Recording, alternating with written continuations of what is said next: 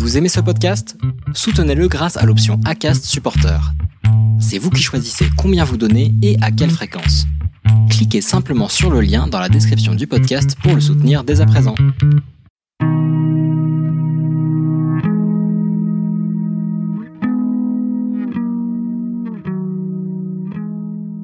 Bienvenue sur Melting Pot, le podcast qui amène la France multiculturelle dans vos oreilles. Je suis Mélanie Young, l'hôte de ce podcast. Quand on a plusieurs cultures, comme moi qui suis française d'origine chinoise et vietnamienne, on est parfois tiraillé entre deux mondes. Rejet ou fierté, ce n'est pas évident de trouver sa place, de connaître ses racines ou même de se retrouver dans les représentations de français dans les médias. Alors, j'ai décidé de créer Melting Pot pour parler de nos identités mélangées, donner la parole à des talents inspirants, redécouvrir l'histoire de nos aînés immigrés et évoquer tous les thèmes un peu melting potés. Aujourd'hui, vous écoutez un épisode spécial confinement. Comme on ne peut plus se réunir physiquement, je vous propose de partager ensemble un plat typique de la double culture de l'une ou de l'un d'entre vous. J'ai appelé ça l'opération plat doudou. Dans cet épisode, c'est Miley qui nous présente son plat doudou. Miley est une fidèle auditrice de Melting Pot depuis le début.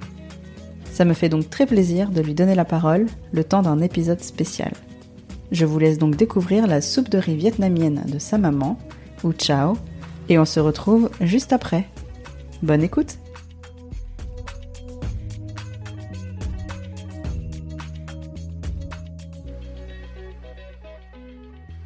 Je tiens mes origines euh, vietnamiennes du côté de ma mère. Euh, mon père est né à Paris euh, et ma mère elle est née à Saigon. Moi, mon plat doudou, c'est une soupe qu'on appelle euh, chao. J'ai pas un très bon accent vietnamien, donc du coup euh, je l'appelle euh, la soupe quand on est malade. C'est une soupe en fait de riz. On fait euh, un bouillon de poulet, euh, après on fait cuire du riz dans énormément d'eau pour que le riz soit vraiment engorgé d'eau. On met le riz dans le bouillon de poulet et on rajoute toutes sortes d'épices. On rajoute du poivre. Ma grand-mère, elle met énormément de poivre, donc du coup ça aide quand on est malade. Ça débouche vachement le nez. Euh, on peut mettre de la coriandre et je sais que j'aime bien ajouter de la sauce soja aussi parce que j'aime bien quand c'est un peu salé. Et voilà, c'est un plat vietnamien.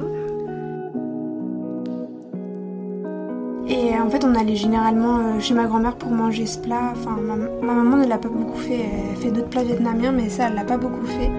Une fois, mon père avait été vraiment malade. Il avait attrapé froid. Euh, Il voulait vraiment manger ça parce qu'il savait que ça allait lui faire du bien. Donc, il a demandé à ma mère s'il pouvait essayer de le faire. Elle l'a fait. euh, elle n'était pas très sûre d'elle, mais il était très bon.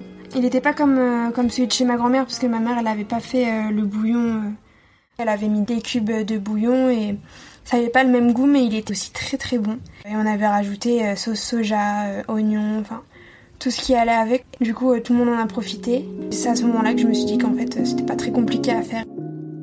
Moi, je le mange quand je suis malade, mais je sais que dans cette période, c'est un peu réconfortant.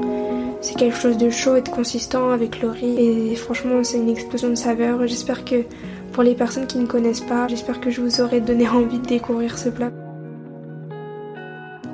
Merci Miley d'avoir partagé ton plat doudou. Quand j'ai découvert cet enregistrement, j'étais vraiment ravie parce que le chao, c'est aussi mon plat doudou. Pour tout vous dire, c'est même ce plat qui m'a donné l'idée de lancer cette série d'épisodes spéciaux. En fait, au début du confinement, j'ai été malade pendant trois semaines.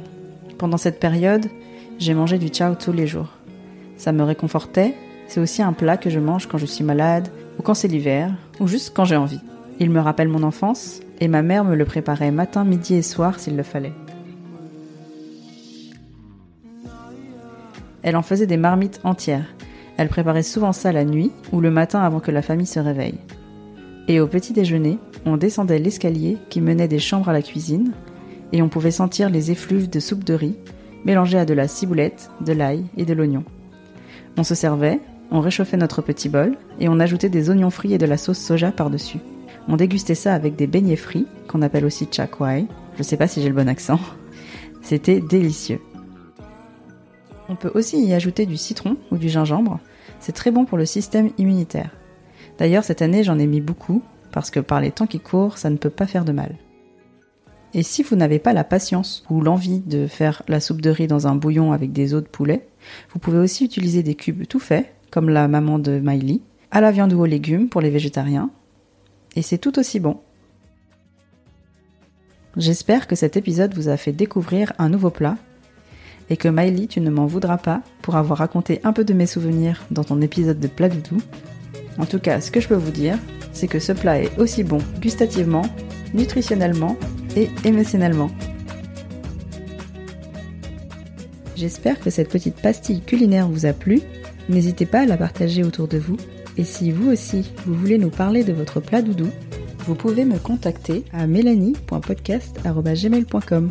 Si le podcast vous a plu, vous pouvez aussi le soutenir gratuitement. Il suffit de laisser un commentaire ou des étoiles sur Apple Podcast. Ça me donne de la force et permet de faire connaître le podcast. Merci beaucoup et à bientôt pour le prochain épisode.